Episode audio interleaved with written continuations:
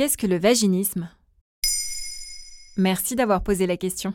C'est un trouble encore trop méconnu et dont les femmes n'osent pas parler. Le vaginisme est un dysfonctionnement sexuel assez fréquent. Selon une étude américaine publiée en 2017, ce trouble concerne entre 5 et 17% des femmes. Il se traduit par une contraction involontaire des muscles du plancher pelvien.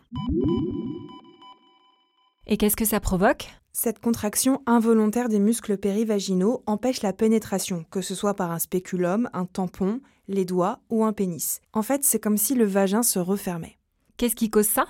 C'est un réflexe totalement involontaire, un peu comme un spasme si tu préfères. Chez certaines femmes, la simple pensée d'une pénétration provoque cette contracture des muscles. Les organes sont totalement intacts, il n'y a aucune pathologie, mais la contracture va provoquer des douleurs, surtout s'il y a tentative de pénétration. C'est un cercle vicieux quoi. C'est ça. L'appréhension de la contracture provoque la douleur qui ne fait qu'augmenter un peu plus l'appréhension d'une prochaine pénétration. Mais la douleur n'est pas imaginaire, elle est bien réelle, et elle cause des troubles dans la vie sexuelle des femmes concernées.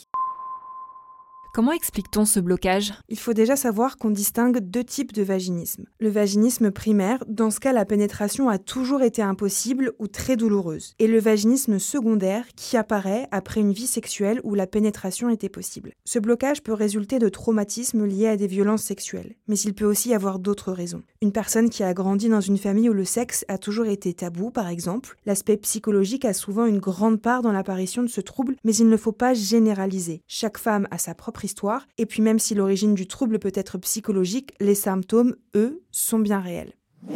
Comment faire alors pour briser ce cercle vicieux? Il n'y a pas de recette miracle, mais l'approche multidisciplinaire donne de bons résultats. Il faut dans un premier temps consulter un thérapeute pour écarter toute cause physique. Ensuite, si le vaginisme est diagnostiqué, il faut désapprendre aux muscles à se contracter. On peut travailler en même temps la rééducation des muscles du périnée avec une sage-femme par exemple, et l'aspect psychologique avec un psychothérapeute ou un sexologue. Il faut surtout choisir des médecins qui sont sensibilisés au vaginisme. Pour ça, l'association Les Clés de Vénus propose un annuaire des médecins qui connaissent bien la maladie.